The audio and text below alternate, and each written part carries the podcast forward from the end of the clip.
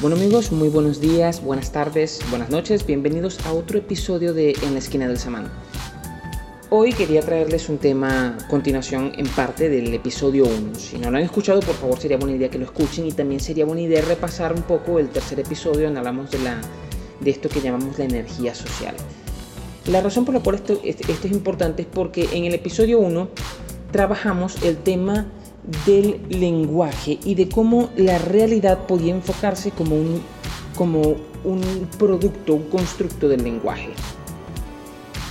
Era un, era un enfoque bastante, una, algo así como entre semiótico y semántico, ¿no? Eh, y aquí quiero ahondar, sobre ese tema, continuar más o menos donde quedó. De hecho fue una idea que se trató muy superficialmente en ese episodio, en el episodio 1, y que hoy vamos a ahondar. Y es la magia, la relación que existe entre la magia y el lenguaje, o cómo la magia puede ser entendida también como una, como una especie de enfoque del lenguaje. Sería interesante también que se repasara para este episodio un poco, si tienen chance, si tienen la oportunidad, repasaran lo que, eh, lo que vimos en el episodio 3 o investiguen algo relacionado a lo que estudiamos en el episodio 3, en donde hablamos acerca de esto de la energía social y de cómo, las, de, cómo a través de los símbolos y de la, la sincronización y la sincronicidad podíamos transmitir cierta, cierta carga cierta carga emocional o cierta carga somática entre las distintas personas porque esta idea va muy relacionada con eso. Okay, el objetivo del podcast este día de hoy, de este episodio número 5, es hablar acerca de la relación que existe entre el pensamiento mágico y el lenguaje y de cómo el lenguaje es, es, es en parte estructurado por el pensamiento mágico y a su vez es capaz de estructurar al pensamiento mágico en sí. Una forma de, de, enfocar esto sería recordar aquellas películas clásicas de los años 20, los años 30, aquellas películas en donde había una situación terrible, horrible, difícil y el héroe de la película, el, este hombre que va a enfrentar a la guerra, que va a enfrentar a las pandemias, a las enfermedades, a las calamidades de la naturaleza, es un científico. Y a pesar de todos los dramas que, está que están sufriendo los personajes, de pronto el científico descubre algo, llega a una conclusión, garabatea en una pizarra una ecuación y a través de la, del descubrimiento de esta ecuación, de haber enunciado esta ecuación, ya el problema está automáticamente resuelto y ya saben todo el mundo qué deben hacer y cómo deben enfrentarlo. Es como recordar que de pronto eh, en Volver al Futuro el doctor Brown andaba tranquilamente por la andaba tranquilamente por su casa, se golpeó en la cabeza y de golpe le vino a la mente la idea del condensador de flujo y dibujó simplemente tres rayitas, un, dos confluyendo dentro de una y allí estaba de pronto la máquina del tiempo. Es algo parecido a esto. Pero quizás el caso de caso del doctor Emmett Brown sería más bien el de un símbolo, porque él crea un diagrama, un dibujo. Y el del científico de las películas clásicas es un poco más parecido al del pensamiento mágico que queremos mencionar, porque él enuncia, en este caso mediante una ecuación que puede ser entendida como un enunciado del lenguaje, enuncia una frase, una especie de conjuro o hechizo, en este caso sería, pues, sería, sería esta ecuación, que es capaz de descubrir la realidad de las cosas y a partir de ella dominarlas es muy parecido a eso que habíamos mencionado en el episodio 1 y que habíamos mencionado también en el episodio 3 de el nombre de las cosas y cómo saber el nombre de la cosa es tan importante para el pensamiento mágico porque saber el nombre de algo, el verdadero nombre de algo, te permite dominarlo. Al respecto quería mencionar un texto muy, muy importante de finales del siglo XIX y comienzos del XX. De hecho, fue escrito, fue escrito a finales del siglo XIX, en la década de 1890, y se siguió enriqueciendo y trabajando a lo largo de 1900, 1910 y creo que 1916, 17 será la última edición. Por ahí, por ahí está la fecha, ustedes pueden investigarlo por su cuenta. Un texto muy famoso dentro de la antropología cultural que se llama La rama dorada de James Fraser. La rama dorada es quizás el libro más importante que hay hasta ahora acerca de la magia, tratada desde este, desde este punto de vista de de explicarle y saber cómo y por qué funciona o por qué existe, o cómo, cómo es su mecanismo.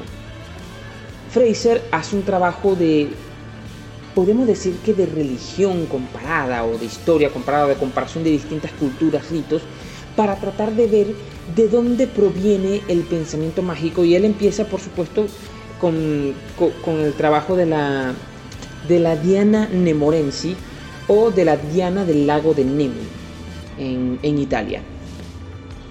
Este trabajo de Fraser es bastante interesante y lo que podemos rescatar de allí, lo más importante que debemos sacar del trabajo de Fraser es cómo él clasifica a la magia. Para Fraser, la magia, la magia se puede dividir en dos grandes aspectos. La magia como pensamiento y la magia como praxis, es decir, la magia teórica y la magia práctica. Y de esta última podemos sacar la más importante de todas, que es la magia negativa y la magia positiva. Y ya vamos entrar más en detalle acerca de lo que es esto. Eh, el pensamiento mágico de las sociedades originarias, de las sociedades primitivas, de las sociedades primigenias, es,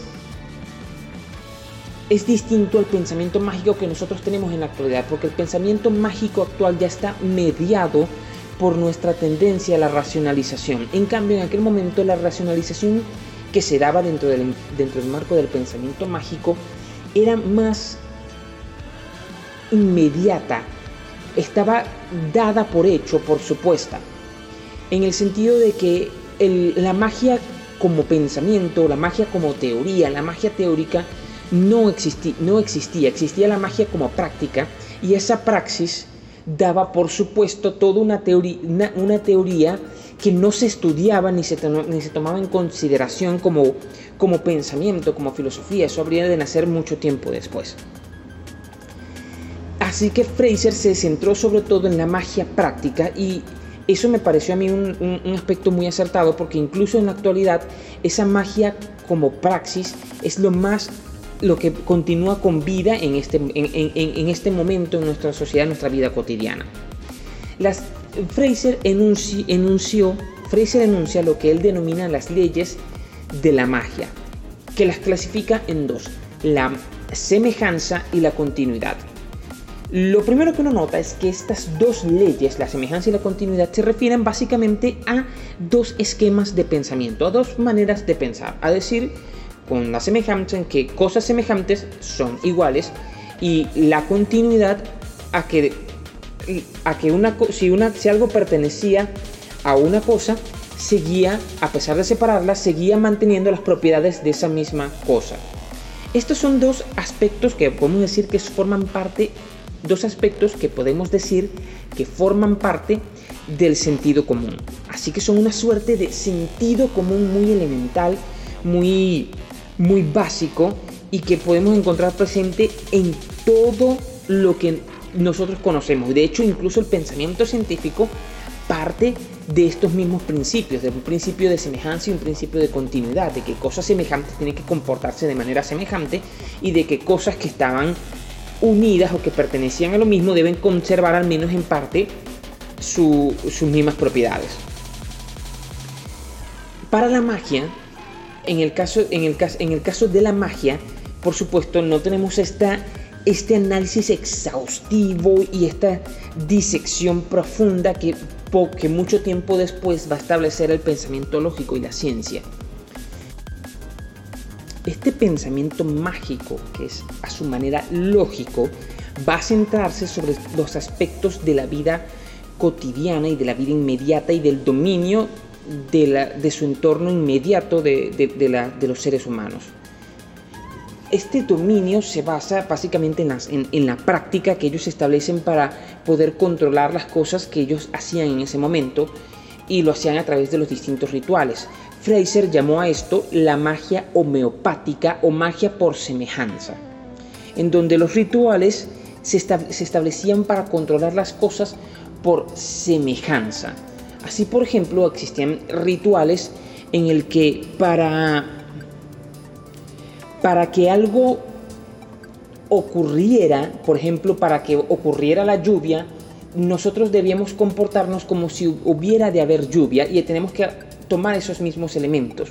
Entonces, si tenía que haber, si teníamos que cazar, por ejemplo, para las tribus antiguas que iban a cazar, Fraser citaba ejemplos de cómo ellos establecían prácticas que imitaban el comportamiento de las criaturas que iban a cazar y hacían cosas que propiciaran eso. Por ejemplo, si, si los hombres iban a salir de cacería de la aldea, estaba prohibido para ciertas mujeres para en este caso para las hermanas o para las esposas de los cazadores, que por ejemplo tejieran, porque si iban a tejer, con el, el movimiento de enredar el hilo iba a ocasionar que los cazadores dieran vueltas sin nunca atacar, sin nunca poder conseguir a la presa. De la misma manera que podían establecer ciertos movimientos o ciertas acciones para que la presa llegara a ellos. Entonces tú venías y podías trazar hacer el, dibujo de la presa y en la medida en que tú recreabas en haciendo este dibujo de la presa sobre el suelo, lo hacías con piedras, lo hacías con, con, con, cenizas o lo hacías con algún elemento que le consideraras como poder, alguna vara en específico, alguna madera, al hacer el dibujo y establecer el ritual, ellos representaban una casa exitosa y esta representación de la casa exitosa tenía que dar como resultado que la casa en sí fuera exitosa. Es decir, cosas semejantes producen lo semejante. En este caso, nuestro comportamiento semejante como una cacería exitosa tiene que producir una cacería exitosa. La magia por continuidad o magia contaminante tiene el, el mismo propósito. En este caso es que el efecto, para yo producir un efecto sobre algo, tengo que poseer algo, un, objeto que perteneciera a ese algo. Si yo quiero hechizar a una persona, tengo que tener fragmentos de sus uñas, fragmentos de piel, de cabello, algo. Incluso eran muy valoradas dentro de los rituales de la, de la magia más primitiva, los dientes de las personas. Porque eso te hacía sentir que tenías un gran poder sobre aquello que estás queriendo gobernar, dominar o aquello sobre lo que quieres afectar. Es decir, si yo tocaba, si yo tenía algo de tu cuerpo, lo que yo hiciera sobre ese algo, al mismo tiempo va a tener efecto sobre tu cuerpo por contagio, por continuidad, porque yo tengo algo que proviene de ti y lo que yo le haga eso, les, lo que yo le haga eso le va, te va a pasar a ti. Es el, ese mismo principio, de hecho, es el que actúa dentro de la magia vudú, dentro de la religión vudú, en donde los actos de los, los, actos vudú no necesariamente están pensados para hacer daño, sino que también están pensados como una suerte de medicina o de tratamiento medicinal. Y que si yo curo el muñeco que yo elaboré sobre ti, que tiene tu forma, y que tiene, contiene cabellos de ti, trozos de ti, algo de tu pertenencia, si yo curo al muñeco, le hago el tratamiento a ese muñeco, lo, que yo le haga al, muñeco te va a pasar a ti. Y por lo tanto, si yo lo curo a él, te vas a curar tú. Y si yo le hago daño a él, te, va, te va a hacer daño a ti. Y detalle interesante, en el caso de la magia voodoo, ahí confluyen las dos cosas, confluyen la magia por semejanza o la magia homeopática y confluyen la magia por continuidad o contaminante, porque no solamente lo estoy actuando sobre un una parte de tu cuerpo, sino que estoy creando una figura que representa tu cuerpo y que él es semejante a él. Y ahí coinciden los dos a estos dos elementos, a estas dos grandes leyes de la magia, Fraser las, la, llamó, la llamó en general la magia simpatética o principio de empatía, en el sentido de, que las cosas, ya sea por su semejanza o por, o por su continuidad, son empáticas entre ellas o tienen cierta simpatía y lo que yo le haga a una le va a pasar a la otra o si yo hago algo aquí va a pasar algo allá, no importa la distancia o el rango de tiempo porque lo que importa son estas relaciones simpatéticas entre las cosas. Y más interesante aún, lo ambivalente que son estas leyes, porque pueden servir tanto para lo bueno como para lo malo, tanto para el daño como para la productividad. Y el hechicero, el mago, el, encargado de realizar estas cosas, tiene incluso una labor social, porque no, no solamente realiza la tarea del, médico brujo que va a curar a una persona en específico, que podemos llamar lo que, lo Fraser llamaba la magia privada, sino que incluso tiene una tarea política a la, hora de establecer conjuros, hechizos, prácticas y rituales que tienen como objetivo el beneficio de la comunidad o de la tribu. Y así vemos cómo el pensamiento, ese pensamiento colectivo, incluso el pensamiento político, el desarrollo político de la tribu, de la aldea, está determinada por el pensamiento mágico. El pensamiento mágico, que se, como, tal como se lo enarbola aquí, es una suerte de principio muy elemental y que si nos fijamos no tiene incluso nada que ver con los dioses, porque va a algo estrictamente privado, algo que me pasa a mí, es decir, o a mí, o a ti, o a alguien más, y lo que yo le haga a esto va a producir un efecto sobre ti, o lo que yo haga aquí en este ritual va a tener un efecto provechoso en mí o sobre mí. Es decir, es como una suerte de pensamiento o de sentido común primigenio. Y aquí tenemos que establecer la definitiva disyunción que existe entre la magia y la religión. Eh, la religión es un elemento mucho más avanzado o mucho más elaborado o que pertenece a culturas mucho más extensas o mucho más complejas.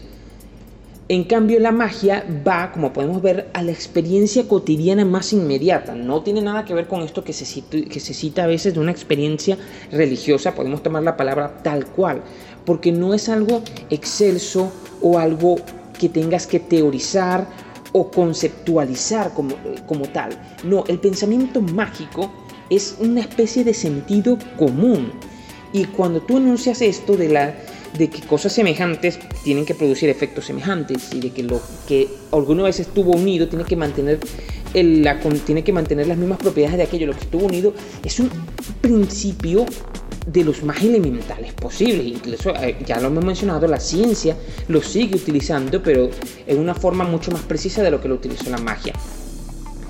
Y esto nos permite nosotros establecer la diferencia entre la, ciencia, entre, las, entre la ciencia, la magia y la religión. Y podemos ver que, por ejemplo, la ciencia y la magia comparten este elemento en común distinto al de la religión. Para la, para la magia y para la ciencia, las cosas actúan o están allí por sí mismas y nosotros podemos controlarlas, dominarlas, gobernarlas. Para la, para la religión no. Para la religión las cosas existen en virtud de una voluntad divina o de una voluntad de un sujeto superior y debemos conciliar nuestros deseos y nuestra, nuestra política, nuestra vida con esa voluntad superior, con ese sujeto superior.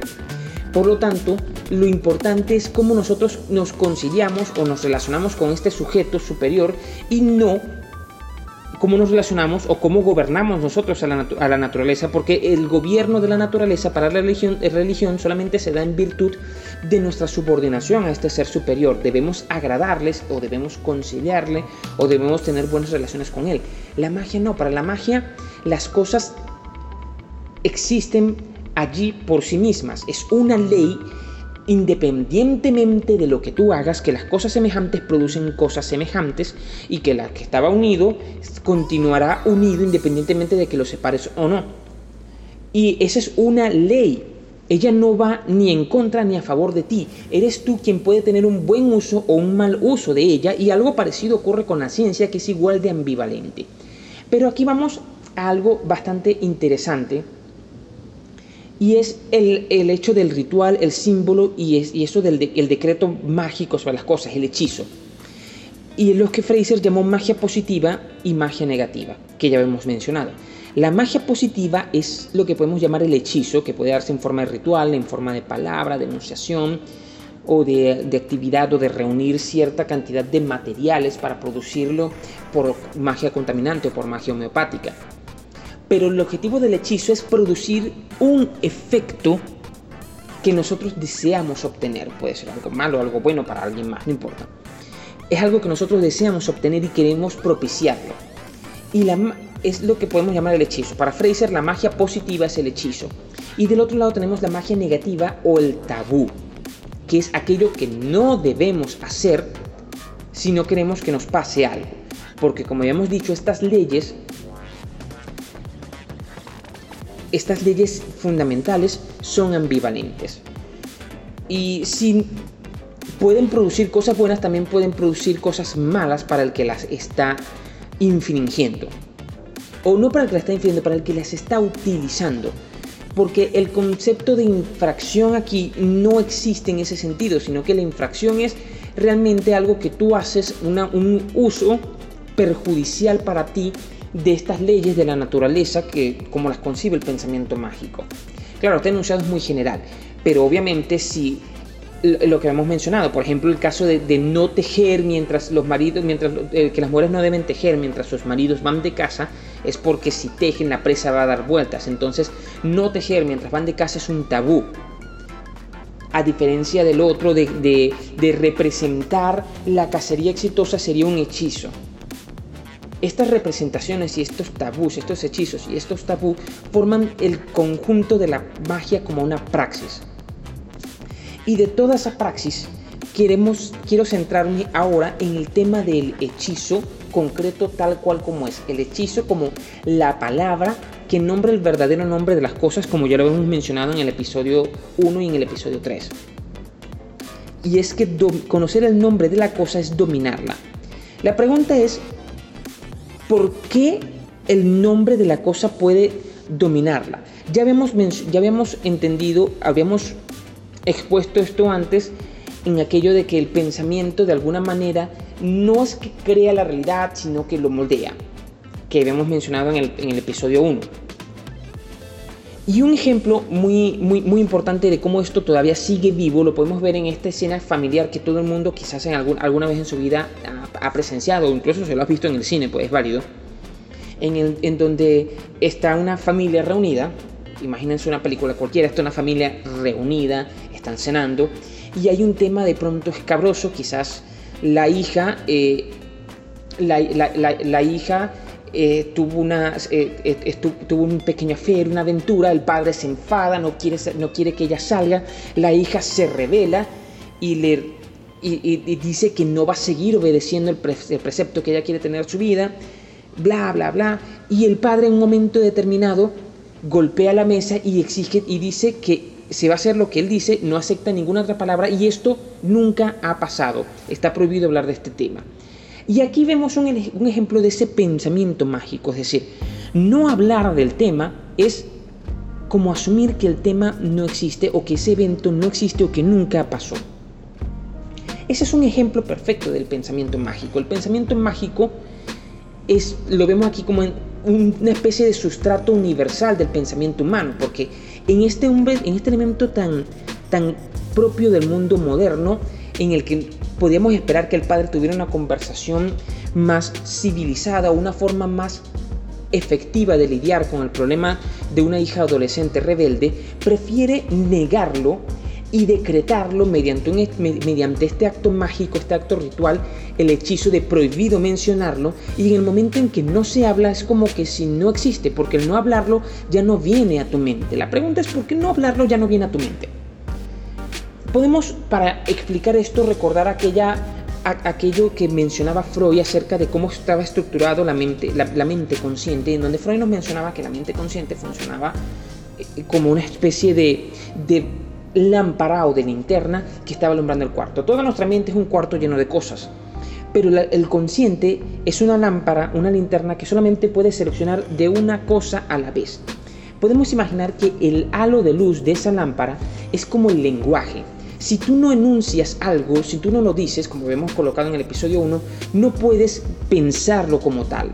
O su pensamiento se vuelve difuso o confuso tienes que enunciarlo, tienes que decirlo en palabras. Negarle la palabra, por lo tanto, es como suprimirlo de ese universo de la realidad en donde existe, donde en este caso del universo de la realidad como lenguaje. Y vemos entonces, el pensamiento mágico no es obviamente un lenguaje, pero esta ley de la magia hace que la realidad se estructure. Es decir, la magia en este caso está actuando directamente sobre el enunciado del lenguaje. El padre, al no discutirlo, al no hablarlo, es como que si nunca hubiera existido. Entonces, si nosotros simulamos que no existió, no hablándolo, Por lo tanto, por esta ley de la magia, que es la magia homeopática, esto nunca habrá existido. Y estas estructuras de pensamiento, en este ejemplo tan cotidiano que tenemos aquí, está presente en muchas cosas de nuestra experiencia cotidiana.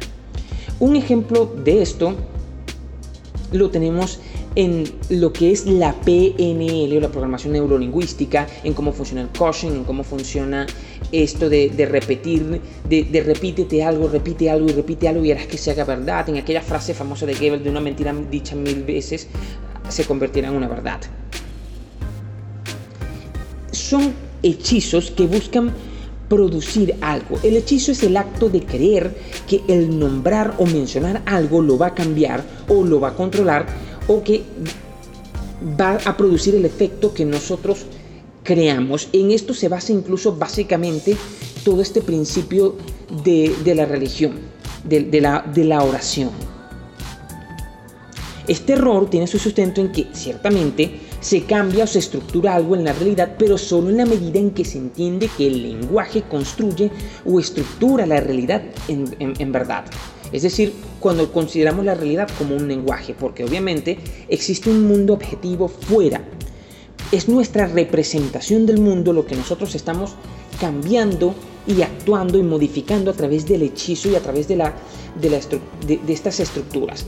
Un ejemplo de esto, para, para cerrar la idea, es el de el acto de el acto de el proponerse las cosas o el de cambiarlas o el de cambiar ciertas cosas. Un ejemplo de esto es el acto de cambiar algo, ¿no? Un ejemplo de esto sería, por ejemplo, eh, un ejemplo perfecto para esto y ya para cerrar el tema, para cerrar la idea, es quizás esto de proponte algo. Si tú realmente deseas algo, lo vas a alcanzar. Y repítetelo, di que lo vas a lograr y que lo vas a alcanzar. Bien, para empezar, este, este hechizo, que, este, esta suerte de hechizo, este elemento de la programación en que a mucha gente le ha dado resultado, funciona porque la mayoría de las veces los problemas que nosotros tenemos, las barreras que tenemos para lograr o alcanzar algo, nos las imponemos nosotros mismos. Y en el momento en que estructuramos este pequeño hechizo que obliga a la realidad y a la anunciación de la realidad a estar en un camino en específico y lo hacemos con cierto fervor, con cierta intensidad, de golpe descubrimos que sí puede. Y es porque el hechizo, en este caso la enunciación del tú puedes, el de sí lo vas a lograr, el de sí lo tienes, simplemente canaliza el deseo que tenemos en nosotros y nos permite concentrarlo en un, en un único punto y romper una barrera que realmente era nuestra propia dispersión, nuestra propia incapacidad de concentrarnos en algo. Y el hechizo, en este caso la palabra mágica, las palabras propias de la, de, la, programación neurolingüística o el hecho de que el coaching venga y te lo enuncie por ti, lo coloque en palabras para ti. El acto de nombrarlo y de colocarlo allí es lo que te permite a ti canalizarlo y romper la barrera que antes estaba allí y que no era más que la dispersión o la incapacidad de poder estructurar nuestro entorno alrededor. Este me parece a mí que es un ejemplo de cómo funciona realmente el pensamiento mágico y es algo parecido a lo que estructuraba a su modo eh, Jung y otras cosas que descubrió también por su parte el mismo Freud cuando estaba haciendo sus, estaba haciendo sus investigaciones acerca de, cómo funcionaba el pensamiento de los neuróticos y el pensamiento, las estructuras de pensamiento de los pacientes de histeria. Esta era la idea central que yo desde hace mucho tiempo quería quería compartir con ustedes acerca de cómo funcionaba o de cómo concebía yo el pensamiento mágico y ese pensamiento presente en la realidad. El mismo Fraser también decía, o el mismo Fraser también enunciaba, que el pensamiento mágico es subyacente a todas las capas de, de, la humanidad y que no encontraba una cultura en la que el pensamiento mágico no estuviera presente, desde las más primitivas hasta las más avanzadas. Bueno, este ha sido el tema hasta hoy. Espero que les haya gustado. Por favor, por favor, si tienen cualquier comentario, duda, me lo pueden hacer llegar. Redes sociales, correos, como quieran. Ha sido un placer conversar con ustedes sobre este tema. Que tengan buenos días, buenas tardes, buenas noches. Nos veremos pronto en otro episodio de En la esquina del Samán.